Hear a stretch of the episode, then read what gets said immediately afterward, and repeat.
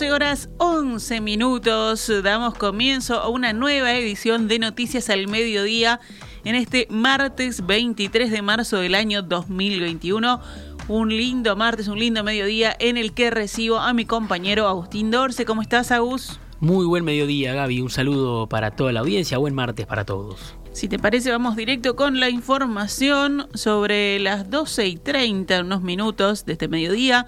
La intendente de Montevideo, Carolina Cose, encabezará una reunión extraordinaria del Comité de Emergencia Departamental y se anunciarán nuevas medidas para frenar el avance del coronavirus. El objetivo de la cartera es evaluar algunas zonas en las que los fines de semana se han registrado importantes niveles de aglomeración, como la pista de patinaje de la Rambla del Parque Rodo o las inmediaciones del Parque Villa Biarritz.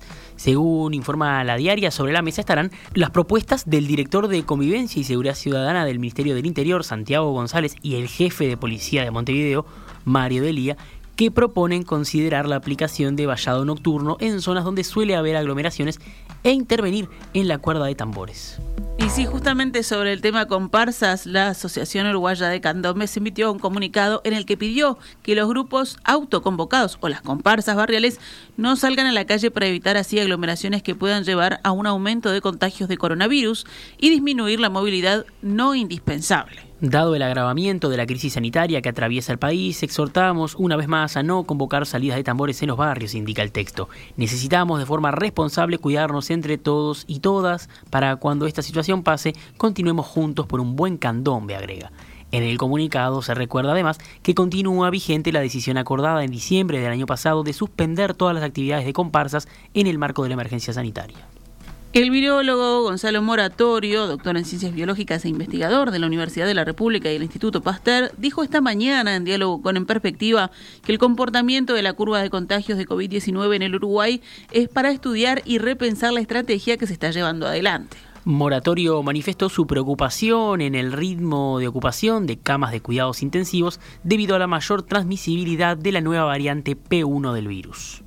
La preocupación de esta variante particularmente es que la misma puede llegar hasta ser 2.5 veces más transmisible. Esto le confiere una ventaja por sobre la, la, estirpe que circulaba anteriormente y además confiere desde el punto de vista de, la situación una velocidad mayor en la ocupación de, de camas de CTI, de infecciones, ya que creo que otra de las cosas que, se puede resaltar como dato muy muy llamativo de ayer es que luego de, que más o menos en la, en la última semana se mantiene un ritmo de ocupación de ocho camas al día, eh, lo cual es, es preocupante y que hoy, haciendo un análisis, con este ritmo de ocupación, en 12 días se podría tener niveles de, preocupación en cuanto a la saturación de, de los CPI. El virólogo advirtió por la posibilidad de que personas que ya hubieran contraído el virus puedan reinfectarse con esta variante entre 20 y 60%, pero también manifestó que las vacunas siguen siendo efectivas ante la nueva cepa. Particularmente con las vacunas, se ve que las mismas, para, para distintas vacunas existen distintas eficacias contra esta variante, pero sus eficacias disminuyen. Lo que es importante es que siguen siendo efectivas, lo que es importante es que siguen trabajando a la hora de impedir o, intentar impedir con mayor probabilidad el desarrollo de enfermedades graves que, terminan en CTI hospitalización. Moratorio insistió en extremar las medidas y enfatizó en la necesidad de cuidar la campaña de vacunación. No estoy diciendo que tenemos que copiar ese modelo, que tenemos que confinar de forma estricta, pero sí tenemos que reducir la movilidad, sí tenemos que dejar que el proceso de vacunación avance en un terreno menos hostil para que éste pueda de alguna manera no verse cada vez más extendido, porque lo que van a hacer estas variantes van a hacer propagar la pandemia. ¿sí? Van a hacer propagar la pandemia. Y cuanto más nos vacunemos, menos lugar le damos a la, a la propagación y la aparición de estas variantes. Para eso no tenemos que empezar a infectar a personas que no han sido vacunadas aún. El médico intensivista Carlos Cardoso, vocero de la Coordinadora Nacional de Instituciones de Asistencia Médica Colectiva, dijo hoy en la entrevista central de En Perspectiva que el funcionamiento del sistema de salud en general y de los CTI en particular se encuentra cerca de los límites de sus capacidades. Hoy la, podemos establecer con 188 camas ocupadas por esta patología más o menos un 23% de la capacidad de las camas del país. Obviamente la mayor parte de la internación sigue siendo por las otras patologías que normalmente ingresan a CTI, pero tenemos una, una previsión de más del 85% para dentro de dos semanas y este y entre el, 85 y 100 este, después de lo, entre los 14 y los 21 días pero obviamente que hay, acá no estuvo porque eh, las previsiones se hacen haciendo neteos, digamos, y determinadas fórmulas este, que toman la realidad de las dos semanas anteriores. En ningún caso en la semana anterior tuvimos saltos como el de ayer y no están previstos en, esta, en estas tasas. ¿Cuál es la situación de Uruguay hoy, Gaby? ¿A qué refieren todos estos, estos comentarios? Lo que decía Moratorio, lo que decía también Cardoso. Bueno, se confirmó que está circulando en Uruguay la variante P1 del virus, detectada por primera vez en el estado brasileño de Amazonas en diciembre del año 2020. La novedad surgió en el primer reporte del Grupo de Trabajo Interinstitucional en Vigilancia de SARS-CoV-2, integrado por investigadoras e investigadores del Instituto Pasteur de Montevideo y la Universidad de la República, el Laboratorio Clínico del Sanatorio Americano y representantes del Ministerio de Salud Pública. Gregorio Iraola, uno de los investigadores del Pasteur, lo explicó de esta manera. En este caso, de las muestras que habían resultado ser sospechosas de, de variantes de interés, eh, confirmamos en todos los casos eh, que se trataba de la variante P1. Eh, eso nos da aproximadamente un 15% de muestras detectadas como P1 sobre el total de 175 muestras que, analizamos. Además de, de las P1, se detectaron cuatro muestras de la variante P2, que también se sabe que circula en Brasil y, en alta frecuencia, sobre todo en, los estados del sur de Brasil. Las 24 muestras que incluyeron esta mutación provienen de personas que cursaron la enfermedad en siete departamentos: Artigas, Canelones, Río Negro, Montevideo, Rocha, Salto y San José.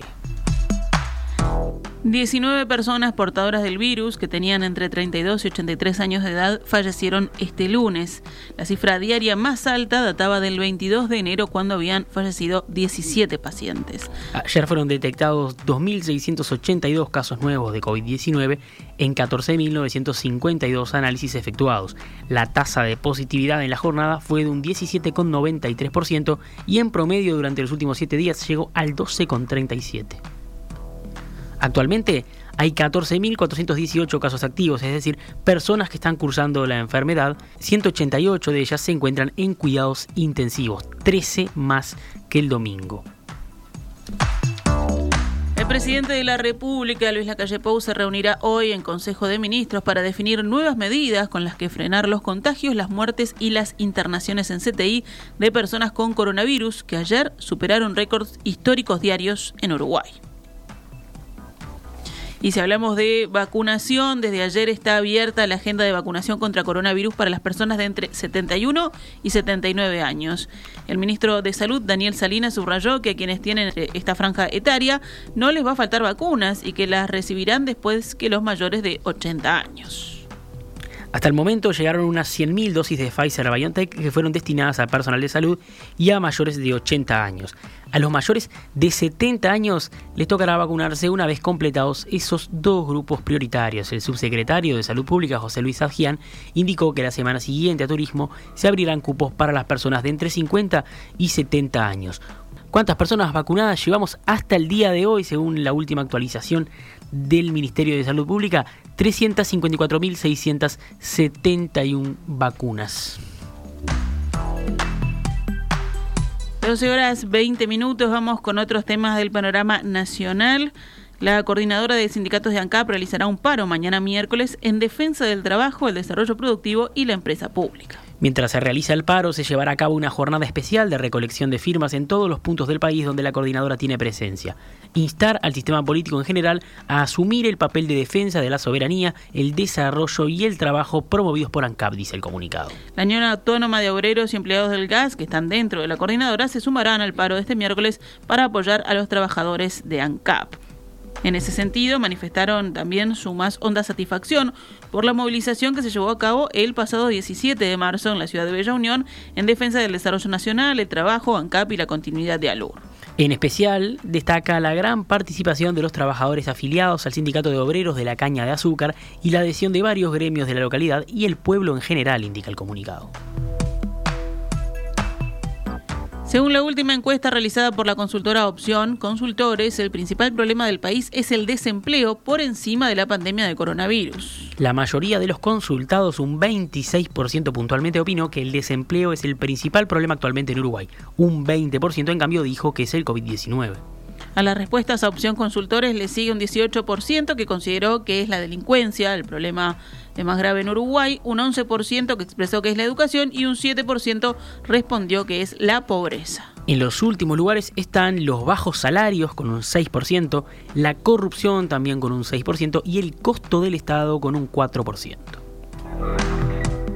La mesa representativa ampliada del PIT-CNT levantó la suspensión al Sindicato de Funcionarios Policiales de Montevideo, SIFPOM, que había decidido ese mismo ámbito a principios del mes de marzo. El presidente de la central sindical, Fernando Pereira, indicó a Telenoche que la resolución se alcanzó por 32 votos afirmativos, 16 negativos y 8 abstenciones que el sindicato policial vuelve a recuperar todos los derechos como cualquier filial que está afiliada al PIT-CNT y al mismo tiempo se encomendó al secretariado ejecutivo a que tenga conversaciones amplias con el sindicato policial a los efectos de acordar formas de funcionamiento que hagan posible, digamos, la convivencia entre todos los sindicatos que tenemos particularidades y eso lo vamos a asumir con mucha responsabilidad porque se tratan de que todos estén representados dentro del PICNT y al mismo tiempo de encontrar las diferencias y los acuerdos posibles, ¿no?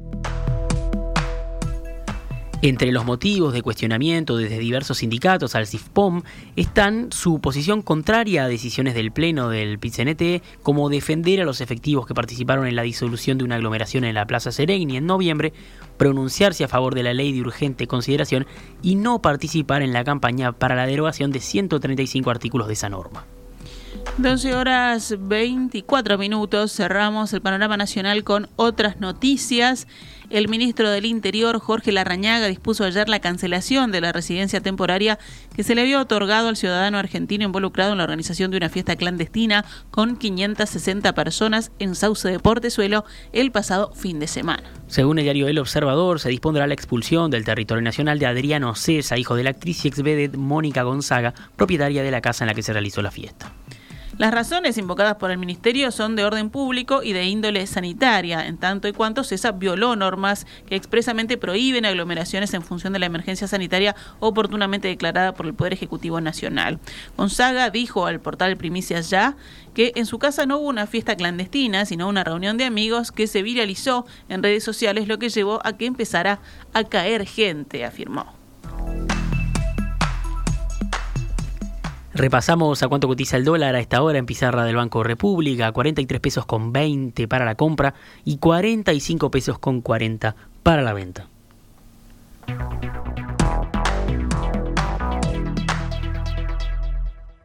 Estás escuchando CX32, Radio Mundo, 1170 AM, Montevideo, Uruguay.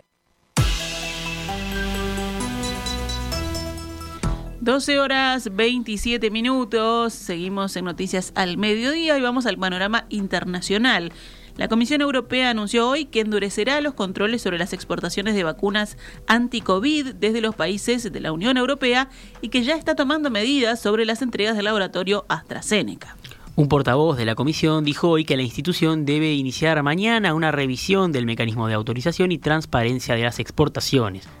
Es probable que el tema sea objeto de debates durante la cumbre de los líderes de la Unión Europea el jueves y viernes de esta semana, que se debe realizar mediante videoconferencia. La Comisión ya había anunciado la semana pasada que estaba lista para imponer condiciones más estrictas a las exportaciones de vacunas desde Europa, en un gesto dirigido explícitamente a AstraZeneca con sede en Reino Unido. Sandra Galina, jefa de la Dirección de Salud de la Comisión, dijo en una comparecencia ante los eurodiputados que la Unión Europea tiene un problema grave con AstraZeneca.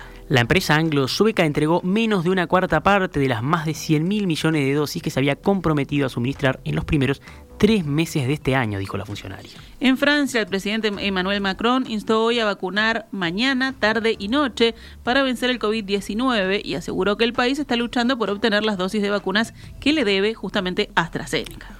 No hay fines de semana ni días feriados para la vacunación que está en el corazón de la batalla contra el virus, indicó Macron. El jefe de Estado aseguró que está luchando por obtener dosis y que Francia seguirá presionando extremadamente fuerte al laboratorio AstraZeneca para que cumpla sus contratos.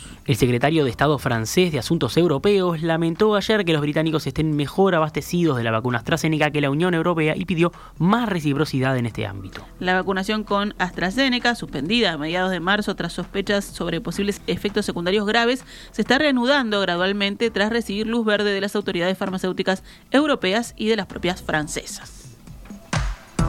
Y si nos vamos al panorama deportivo, Vamos cerrando con deportes, se va cerrando también el clausura, fecha 14, penúltima fecha del torneo clausura, que arranca hoy y que tendrá esta fecha, la 14, Gaby, tres partidos que van a contar con bar. A ver, con bar, viene el bar. Con bar, hoy arranca y con bar Danubio recibe en el Estadio Jardines del Hipódromo a Deportivo Maldonado. Juegan a las 16 horas, el árbitro va a ser Leodán González. En el bar van a estar Esteban Ostojic y Daniel Fedorzuk. Otro dato ahora a sumar, ¿quiénes están como asistentes de bar? Otro dato para, para sumar, son pocos, cuando, cuando se juegue todo con bar, no, no sé si, si daremos los nombres, pero, pero por ahora por lo menos seguro los damos. Es para saber en quién pensar cuando el bar no, no va a favor de un equipo, ¿no? Y el bar no debiera ir a favor de nadie, el bar debiera hacer justicia. Mañana, miércoles, tres partidos. Liverpool, Montevideo, City Torque a las 16 horas con el arbitraje de Andrés Cuña. Cerro, Cerro Largo a las 16 horas, a las, a las 18 horas con el arbitraje de Nicolás Viñolo. Nacional, Boston River a las 21 a 15 del miércoles. El árbitro Cristian Ferreira en el bar Daniel Fedorzuk y Gustavo Tejera. El jueves, Fénix Montevideo Wanderers a las 10 de la mañana. Santiago Mota va a ser el árbitro. El árbitro Progreso Peñarol en el Paladino a las 16 horas. Daniel Fedorzuk va a ser el árbitro. Plaza Colonia River Plate en el Parandi a las 18 horas con el arbitraje, a las 16 horas, perdón, con el arbitraje de Gustavo Tejera.